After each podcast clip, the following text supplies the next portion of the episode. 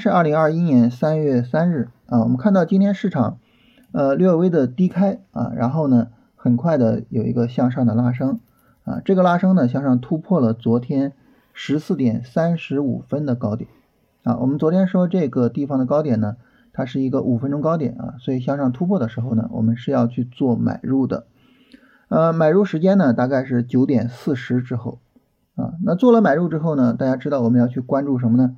我们要关注，呃，昨天的高点有没有被向上突破啊？如果说呢，市场向上突破了昨天的高点啊，那这个时候呢，那么我们就可以对市场高看一线啊，我们就耐心的去持股啊。但是反过来，如果说市场没有办法向上突破啊，那么底部横盘啊，这个时候呢，行情就比较危险了。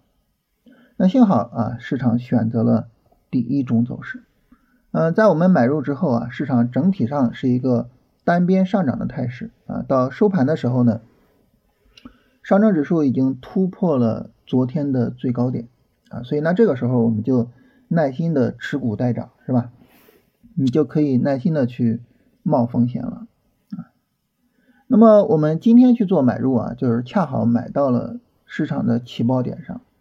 啊，然后我们又想到说，哎，上一次我在二月八号买入呢，也恰好买到了行情的起爆点上。啊，如果说我们再往前去追溯的话，啊，你比如说我们在去年十二月二十五号的买入啊，也是一个起爆点。所以这个时候可能大家就想说呢，今天要不然我们就聊一聊啊，我们怎么样能够买到行情的起爆点？啊，我们跟大家聊聊这个话题。那买到行情的起爆点呢，我觉得。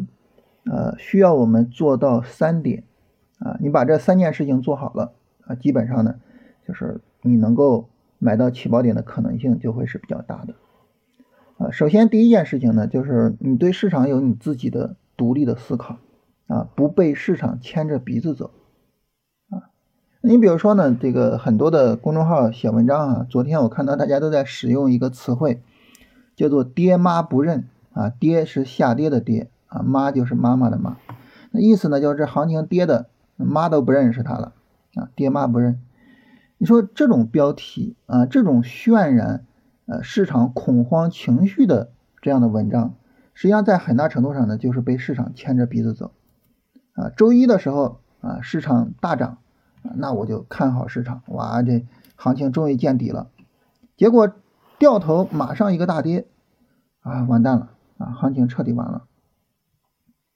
那么，当你被市场牵着鼻子走的时候，那么你永远在上涨的时候看好，而在下跌的时候看空的时候，那么很明显，你做的操作只能是追涨杀跌的操作啊，你是不可能买到起爆点的。那我们是什么样呢？我们是反过来啊！大家知道，我经常说一句话，叫上涨不盲目看涨，下跌不盲目看跌。啊，所以在昨天大家都觉得爹妈不认的时候，啊，我们跟大家讨论说这个下跌啊，它的力度究竟大不大？啊，这个下跌呢，它是不是一个我们可以去做买入的下跌？而我们最终的结论是，这个力度是没问题的，啊，我们需要去做买入，然后呢，我们在今天早盘的时候进场。所以这个时候呢，你有一些逆向思维。啊，你有你自己坚定的交易方法啊，我就坚定的就按照我的方法去做，这个时候呢，能够更好的帮助你在这个市场中生存，同时呢，能够更好的帮助你把握住行情啊，所以这是第一点要跟大家强调的，就是不要被市场牵着鼻子走啊，不要说个人的情绪随着市场情绪波动啊，不要上涨的时候盲目看好，下跌的时候呢，盲目的恐慌。啊，而要反过来，啊，而要有一些逆向思维，而要去觉得说，我上涨不盲目看涨，下跌不盲目看跌，啊，这是第一点。第二点呢，就是我们的买入条件，啊，买入条件呢就是三十分钟一个下跌，啊，然后呢，这个下跌力度确实是比较小的，然后我们去做买入。这个买入条件很多时候呢，能够帮助我们买在行情的起爆点，那而不是买早了。啊，因为你买早了呢，你要扛市场的进一步的调整啊，有些时候呢，可能需要一些运气成分啊，你比如说在二月三号啊和二月四号下跌的时候，尽管它没有跌破一月二十九号的低点啊，这个三十分钟下跌没有跌破一月二十九号的低点，但是呢啊，我当时依然说这个下跌力度比较大，我们不能买。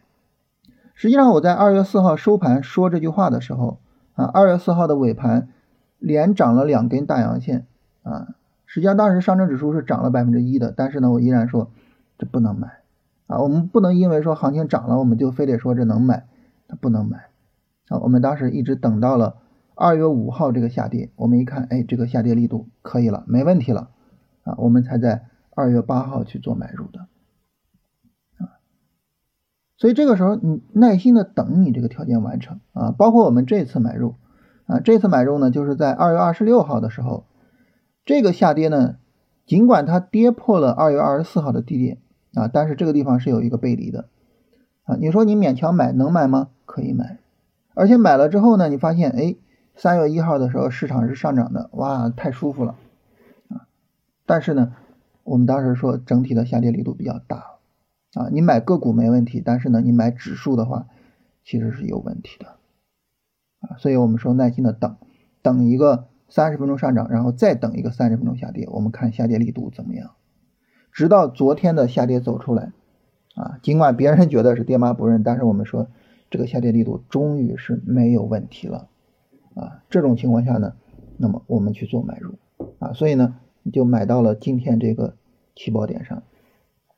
所以这是第二点啊，就是我们做日线、短线买入的时候呢，你耐心的等一个三十分钟下跌，这个三十分钟下跌确确实实的，它就是展开的很充分，但是呢，它就是跌不动，就是跌不下去。你一看这个行情力度确实就是没问题，你耐心的等这个信号啊，耐心等这个信号，你就相对来说比较容易买到这个起爆点上啊，所以这是。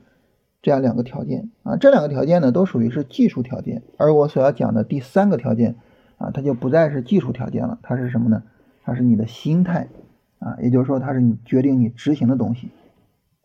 什么心态呢？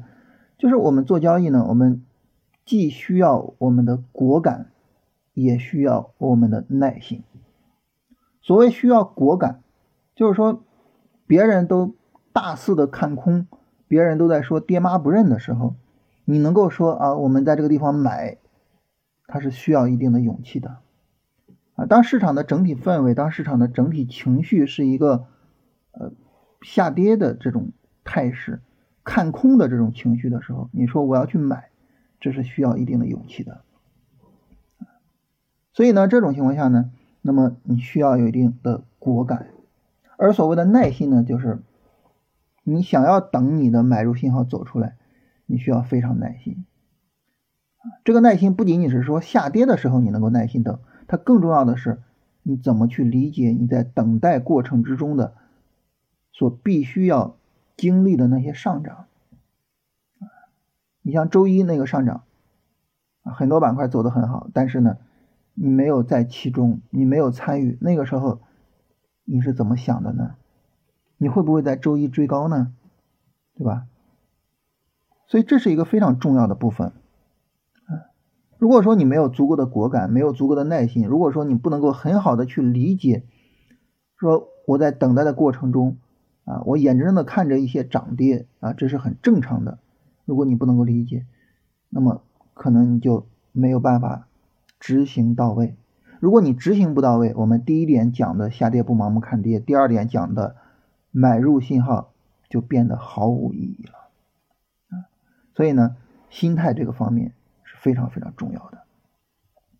当然，大家可能会问啊，说那我耐心的等买入信号，我就不会错失行情吗？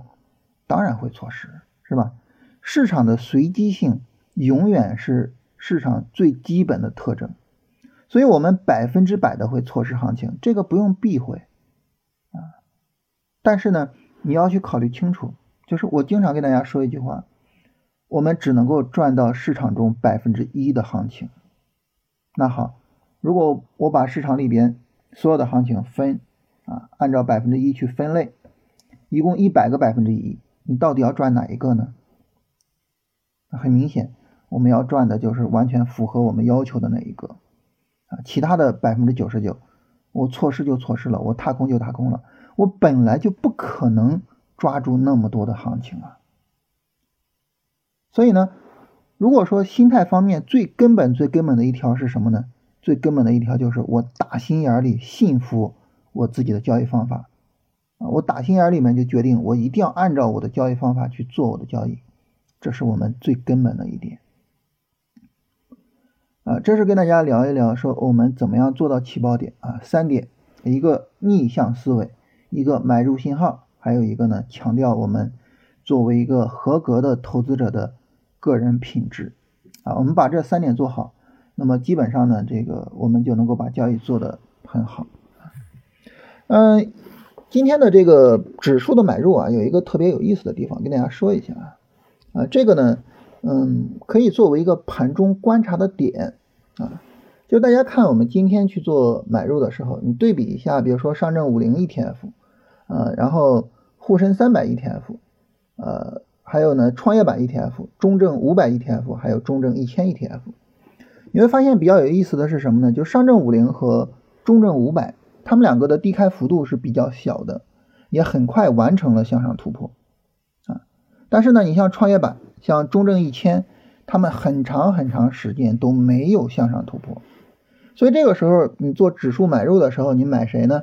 很明显，你要买的话呢，就是上证五零、中证五百。或者是呢比较综合性的沪深三百啊，尽管我们昨天说啊，这个我们可能比较倾向于小股票一些，但是中证一千 ETF 是没办法买的啊，因为它长时间没有完成对五分钟高点的突破。那这个完成突破的早晚，实际上呢可以作为一个盘中观察市场强弱度的一个标准啊，因为呃上证五零低开幅度小，突破。很快，所以呢，我们其实今天很早就能够判断出来，说市场呢又转到了上证五零啊。当然，市场转到上证五零呢，这个也能从市场其他方面看出来。一个呢是今天的板块，我们看到今天走的比较好的板块啊，都属于是一些比较大盘的板块，像钢铁、银行、有色、保险、煤炭，是吧？都属于是比较大的这种板块啊。另外一个呢就是。今天市场的整体推升啊，也是大资金买入推升的啊，包括北上的资金啊，就是这个深港通、沪港通啊，就是他们这些资金啊，这个进来买的啊，所以这种情况下呢，这些主流的这些大的股票在涨啊，而且涨得会更好一些啊，这是简单跟大家说一下这个小诀窍啊，然后今天的板块啊，就是这些大的啊，我们刚才已经说的这些板块。好，今天要跟大家聊的内容基本上就这些啊。后边呢，回答一下大家的问题。有意思的是，我们这个 时间长哈，主要是回答问题导致的啊。所以如果说大家觉得这个对问题不是很关注的话，可以现在就可以退出去了啊。好，第一个问题啊，说以我们目前的买入和推损策略，我们的最终出场一定是三十分钟跌破前低的时候出场吗？并不是啊，我们在卖出的时候会有主动出场的部分。这个主动出场呢，一个是你觉得你赚够了，你可以直接止盈啊。你比如说啊，你说我根据历史统计啊，一波短线行情呢，百分之十五到百分之二十就基本上非常非常理想了。那行，你到百分之十五了，你就可以关注止盈了，是吧？然后到百分之二十了，你就可以开始止盈啊。当然这个止盈可以是分批的啊，这是一个部分。第二个呢是结构止盈，也就是说有顶背离什么的，你去做止盈。啊，所以呢，我们最终的出场并不是只有破位，啊，只有破位的话，这个盈利回吐有点大，是吧？然后有朋友说，今天一直在等万科 A 的龙回头买点啊，如果说这个我比较关注的是十三点二十分的这个高点啊，是不是这样？啊，我们来看一下万科，啊，万科的这个目前的五分钟高点啊，就是十三点二十这个高点啊，没问题啊。如果说你说我五分钟突破买入。突破这个买入啊是没问题的。万科整体上前面有一个涨停啊，拉升力度比较大，而且这个涨停向上突破了很长时间以来的横盘区。然后涨停之后呢，呃，连续四根 K 线的一个回调，但是呢都是阳线回调，非常非常强啊。那万科整体上这个走势没有什么太大问题啊，唯一的一个小问题啊，回调时间稍微短一点啊，就是回调不够充分。这种回调一般我们叫三十分钟小波段的回调啊。然后呃，华侨城啊，去分析一下，我们来看看华侨城啊。呃，华侨城整体的这个走势呢，也是一个小力度的调整啊，因为它跟万科本身也是一个板块，是吧？所以这也是可以值得去关注的啊，后市都可以去关注，说这个调整，呃，一个新的三十分钟下跌啊，但是不破位啊，这都可以去关注。整体走势还是非常强的啊。海立德现在能不能买？嗯，海立德的话，它整个的这个调整啊，稍微有点大啊，前面两个涨停啊，然后。这个涨停也是突破了前高啊，很强。但是呢，二月二十二号到二月二十六号的调整稍微有点大，当然现在已经收回到了前高。但是呢，这个昨天的阴线呢又有点大，所以这个不是太好处理啊。这种走势不是太好处理，最好能够等它在五块五左右的稍微的横几天啊，然后表示它确实跌不下去，这个时候去做买入。呃，现在不太好处理。然后距离。锁具啊，零零二三四二，四块四买入的，现在有机会吗？有机会，因为它今天涨停了啊。然后这个整体上走势，就前面这个调整力度比较大哈，调整力度比较大啊。但是呢，这个整体上很明显，它还是比较受资金去追捧的啊。你四块四买的，现在已经解套了是吧？而且它今天。这个强有力的去拉涨停啊，后市可能还是会有行情的，但是一般情况来说，我们不会买这种股票啊，一般情况来说不会去买这种回调力度那么大的股票啊，所以这个我觉得还是要注意一下。然后怎么样看到 DIF 线啊？这个呢，你看 M A C D 这个指标啊，M A C D 指标呢，它由三部分来构成啊。上面呢有两条线，分别是 D F 线和 D A 线，然后呢有一个柱子是 M A C D 柱，这个变动比较快的啊，涨的时候涨得高，跌的时候跌得低的那个线就叫 DIF 线。这个内容啊，实际上你可以百度搜 M A C D 啊，然后就可以看到相关的内容。呃，小股票是指小盘股吗？一般是指小盘股啊，但是你说这个怎么界定呢？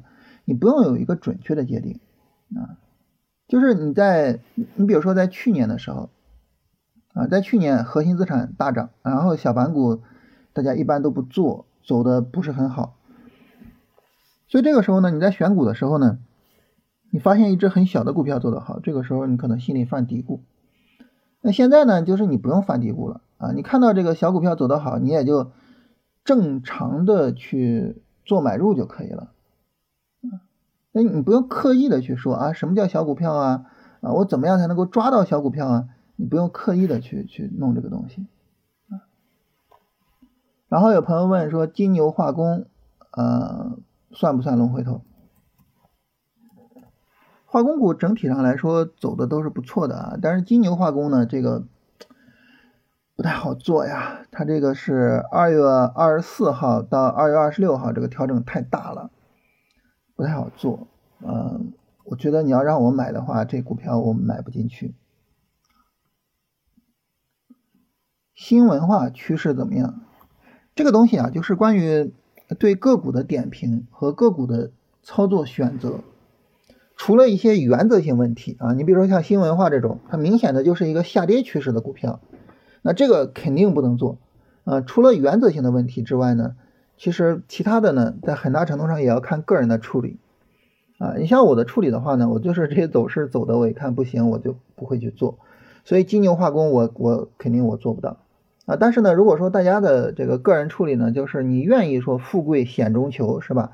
那金牛化工，你说我去做也没什么问题啊，因为它这个呃，在周一涨停之后，昨天的下跌力度并不是很大。啊，你去看三十分钟图的话，这个整体上来说是一个很明显的底台啊，所以你去做的话，嗯，它并不算是一个非常大的原则性的错误啊，但是我是确实做不到啊，我看到这种回调大、振幅大的，我就不愿意做啊，我比较喜欢比较稳定的。嗯，山东药波会怎么样？嗯，套得很深，一般套得很深啊，我就 没法提什么建议了。是吧？你你套的很深，那你就拿着嘛，那你能怎么办呢？是吧？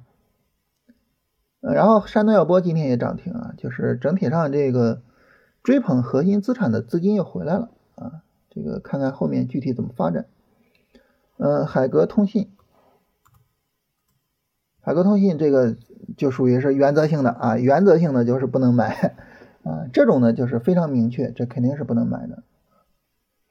然后盛和资源算不算一个充分回调？盛和资源的这个。走势呢？那么它肯定已经算是一个充分的回调了啊！三十分钟上有明显的 N，同时呢，D F 下了零轴，啊，肯定是算一个充分回调了。这个回调的力度稍微的大一点点啊，但是可以接受，但稍微大一点。呃，怎么讲稍微大一点呢？就是三月一号的这个高点啊，距离前高啊这个距离稍微有点远啊，所以呢，整个调整呢是倾斜向下的。啊，调整力度稍微大一点，但是还可以接受，啊，可以继续的去做跟踪。啊，然后爱尔眼科能不能买？啊，我我现在看到这种名字就害怕，然后打开走势确实不行。嗯，招商蛇口，呃，长期的下跌趋势啊，肯定不能做。然后来宝高科。嗯，整个调整力度太大了，没法做。就是这种股票做呢，就都是做所谓弱转强啊，就是我走的很弱，但是我一个拉升之后调整，我不再往下跌了。弱转强一般情况来说不做啊，除非是说这个板块整体上确实非常强。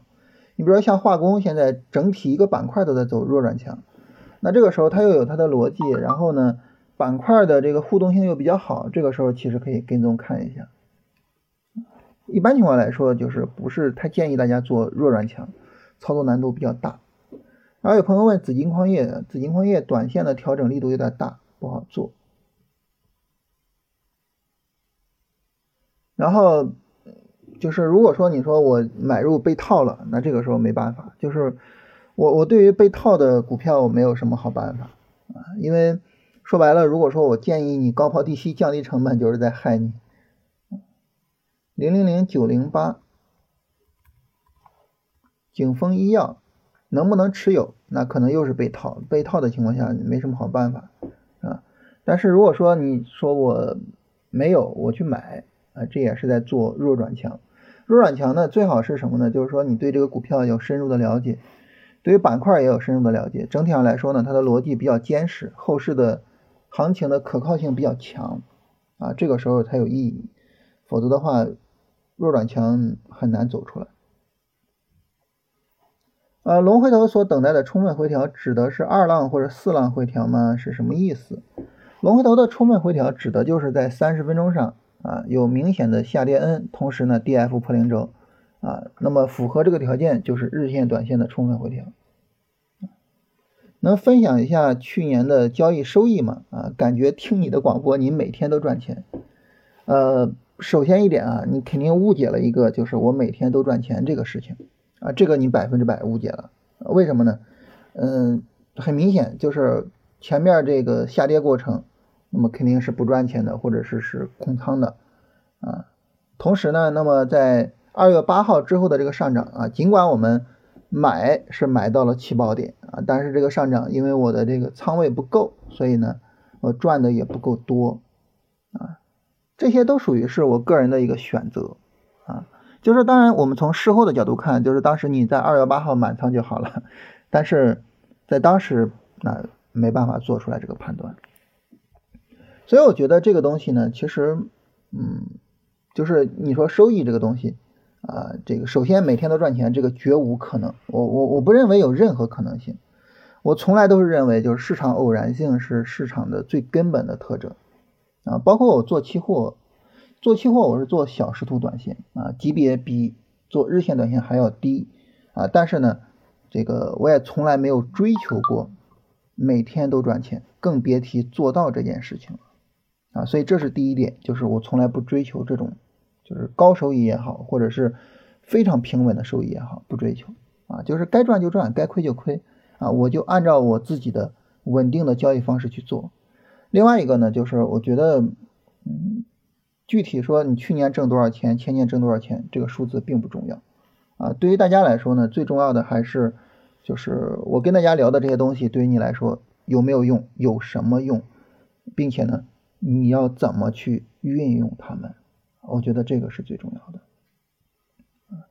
我不希望就是大家形成一种印象，就是我每天都赚钱，然后呢，呃。就是比如说，如果说你学我这些东西，然后跟我一样操作，也能每天的赚钱。我我我不希望大家形成这种印象，这个印象会害了会害了你的啊！你一定要理解，就是市场的随机性，一定要理解啊！我们每一个人做交易的时候，总是赚赚赔赔的，而我们所追求的是整体收益，是整体的概率。只有这样呢，你才能够坦然的接受你的亏损啊！如果说你给自己定了一个特别高的目标，说每天都赚钱。哇，这个非常危险啊，因为你没办法接受亏损了，那你可能一笔单子就把你打的特别厉，特特别特别的严重啊，所以，我我我看到这句话，我感觉有点害怕，我跟大家啰嗦一下。然后，汉蓝环境啊，汉蓝环境这个我记得好像之前聊过啊，呃，这也属于是一个弱转强的走势。然后呢，它。呃，前面的这个调整啊，我们看是二月二十三号到二月二十六号的调整啊，整个调整呢，调整时间不足，呃，属于是一个这个三十分钟小波段的调整啊，就是整体上来说呢，从底部强力拉升以来，还没有一个有效的日线短线调整啊，所以如果说你要跟踪它的话呢，没问题，然后等一个日线调整看一下情况。嗯，这位朋友问盛和资源，我们刚才已经说过了。呃，然后说老师现在市场比较弱啊，买了股票呢，第二天就是买了股票之后有利润，第二天又回吐了，说这事儿应该怎么办呢？呃，然后弱势的情况下应该怎么操作呢？我还是一个观点，就是说你应该按照一种稳定的方式去做啊，就是这个稳定呢，就包括出场稳定。啊，那么最好不要什么呢？最好不要说啊，它比较弱，然后呢，我明明这个呃不应该出场，我也得出，然后呢，它行情好了，我就按照这个长期拿去做。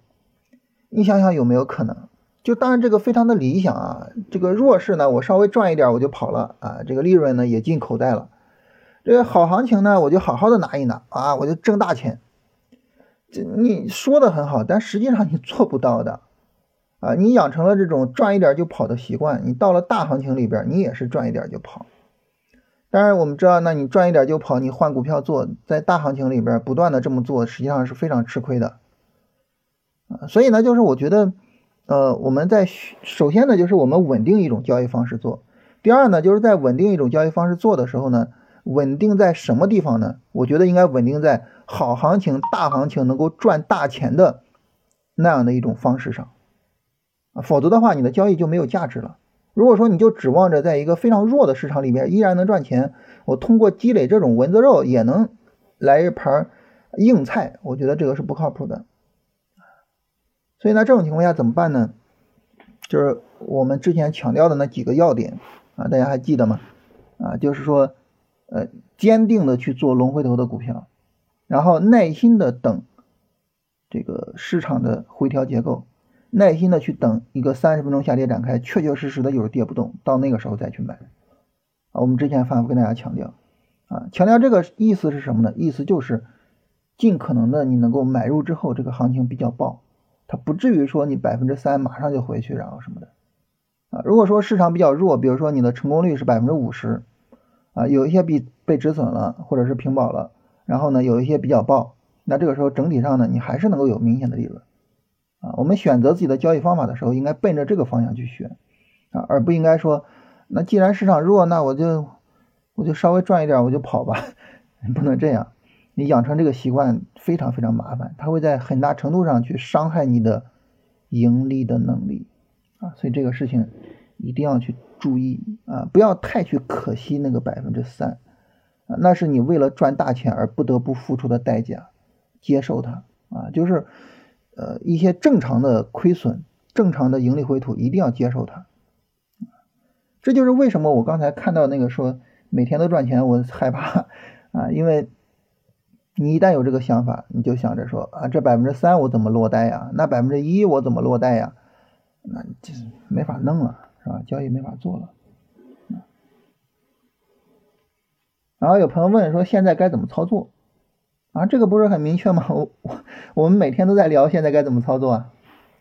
然后有朋友问说，华大基因和明德生物啊，我在高位买的。首先在高位买的股票，我没有任何办法啊。你你要说你不止损不出，那你就拿着，我我没有任何办法。呃，另外呢，就是华大基因很明显的这个调整力度过大了啊，现在肯定是不能买的。